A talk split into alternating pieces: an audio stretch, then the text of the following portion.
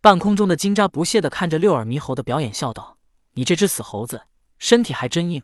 不过你也别装了，我早就看出你不是哪吒了。”既然被金吒看穿了，六耳猕猴索性也不再装了，他直接现出了自己猴子的形态。但是六耳猕猴却十分不服气地说道：“你是如何看穿我的？只有了解了被看穿的原因，六耳猕猴才能改进自己变化的能力。”金吒或许也是想要炫耀一番。是啊，他在计谋上压制了六耳猕猴，心中得意，自然想要炫耀一番。而且他的炫耀还能打击对手，何乐而不为呢？金吒笑道：“我不知道你这死猴子居然如此厉害，连老师命我打哪吒两百扁拐的事情都知道。可是你不知道的是，恰恰哪吒回答不出我打了他多少下才是正确的。”六耳猕猴很疑惑。金吒继续说道：“老师让我打哪吒两百扁拐，其实我也没记得打了他多少下，所以。”无论你回答多少下，都是错的。而且当时哪吒作为挨打的人，那种受辱的难过心情，他还有心情去记打了多少下吗？顿了顿，金吒继续说道：“后来我拿扁拐把哪吒打得七窍喷出三昧真火，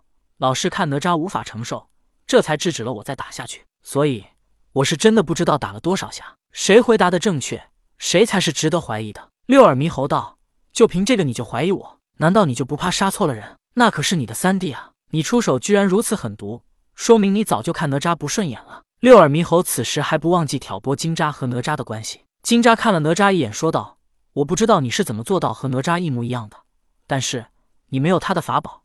当然，这些也不是我怀疑你的理由。就算我怀疑你，也不能真的下手这么重。正像你说的，那可是我三弟。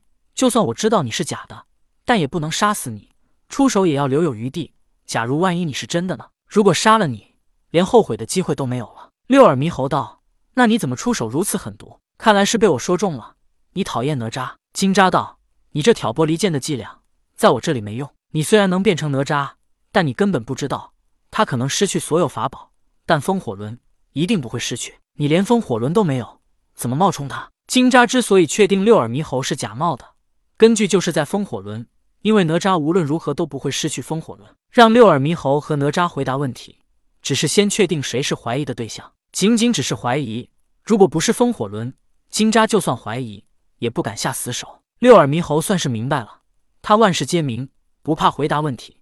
可是这法宝变不来，倒真是个问题。以后要想办法解决法宝，也即是身外物的变化问题。不过现在已经没机会再想那么多了，他已经现出原形，也无法隐藏。看来这一场大战在所难免。不过如今他也不怕了。六耳猕猴站起来。一抖手中火尖枪，变成了金箍棒。如今六耳猕猴现出了原形，哪吒反倒不着急了。他倒是真想看看六耳猕猴经过了他这么多天的陪练，是不是能战胜金吒。而且金吒提出的问题，恰恰接了他的痛处。如果金吒不是对手，他倒真不介意看着他被六耳猕猴暴揍一顿。在场几人都不着急，可是黑蛟着急啊！雉鸡精现在还在乾坤袋里里，而且随时都有可能消散。他也不在乎自己出声会不会引起金吒和哪吒的注意，急忙问六耳猕猴道：“猴道友，老爷在吗？”六耳猕猴知道黑蛟口中的老爷所指的便是童天，他不在意的说道：“不在岛上啊！”黑蛟的心瞬间如坠冰窟。老爷什么时间回来？黑蛟又问。六耳猕猴道：“不知道。”砰！黑蛟浑身瘫软倒在地上。老爷不在岛上，不知道去了哪里，这可怎么办啊？黑蛟六神无主，问题是乾坤袋最多能隔绝一些气息。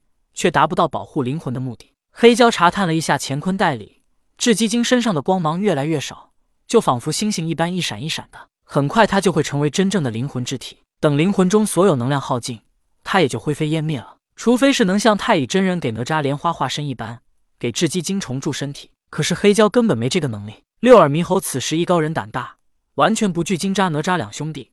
他不在意的说道：“你放心吧，他们对现在的我来说根本不足为虑。”上一次我能保护你们，这一次我也一样能救下你。六耳猕猴以为黑蛟是害怕，其实黑蛟是因为担心雉鸡精而觉得无助。不过此时六耳猕猴艺高胆大是一方面，另外一方面，从刚刚的谈话中，他发现哪吒当年被金吒给狠狠的揍了一顿。那么现在这种情况，哪吒有很大的可能不会出手帮忙，除非是在生死之间。对现在的六耳猕猴来说，杀不杀的死金吒倒是小事，关键他也想狠狠的揍金吒一顿。这时。黑蛟疑惑地问道：“猴道友，不，猴道兄，上一次是你救了我们。”黑蛟曾听琵琶精和雉鸡精提起过，救了他们的是一只猴子。只不过黑蛟上一次被哪吒用混天绫给勒得昏迷了过去，没见到六耳猕猴。六耳猕猴一挺胸道：“当然，上一次我能救下你们，这次救你自己会更加轻松，因为我比以前更强了。”金吒不屑道：“好你个死猴子，我倒要看看你究竟有多强。”说罢，金吒一手提鞭，一手握剑，扑向了六耳猕猴。虽然想看到六耳猕猴暴揍金吒一顿，但是哪吒还是提醒道：“大哥，小心这猴子会变。”只是他话还没说完。金吒以更快的速度退到了他的身边。三弟，你怎么不早跟我说？他手中的黑棒居然能变这么大？金吒有些抱怨的说道：“大哥，我话还没说完，你马上就扑上去了，这可不能怪我。”原来，金吒扑向六耳猕猴之时，六耳猕猴也像金吒一般，给他来了一个突然袭击。六耳猕猴一挥手中金箍棒，金箍棒打向金吒时突然变大，仿佛一座小山一般。金吒砰的一下就撞到了上面。幸好的是，他收力的速度足够快，否则这一下很可能就被撞得吐血。不过，仅仅这一下，让金吒就知道了六耳猕猴的厉害，所以他才会以极快的速度飞回到哪吒的身边。然后，金吒又小声的问哪吒道：“三弟，这猴子有啥特殊的本领？你跟我说说。要是拿不下他，大哥我可就丢人了。”哪吒也小声的说道：“大哥，要不你就认输算了，我实在想不到你能打败他的方法。”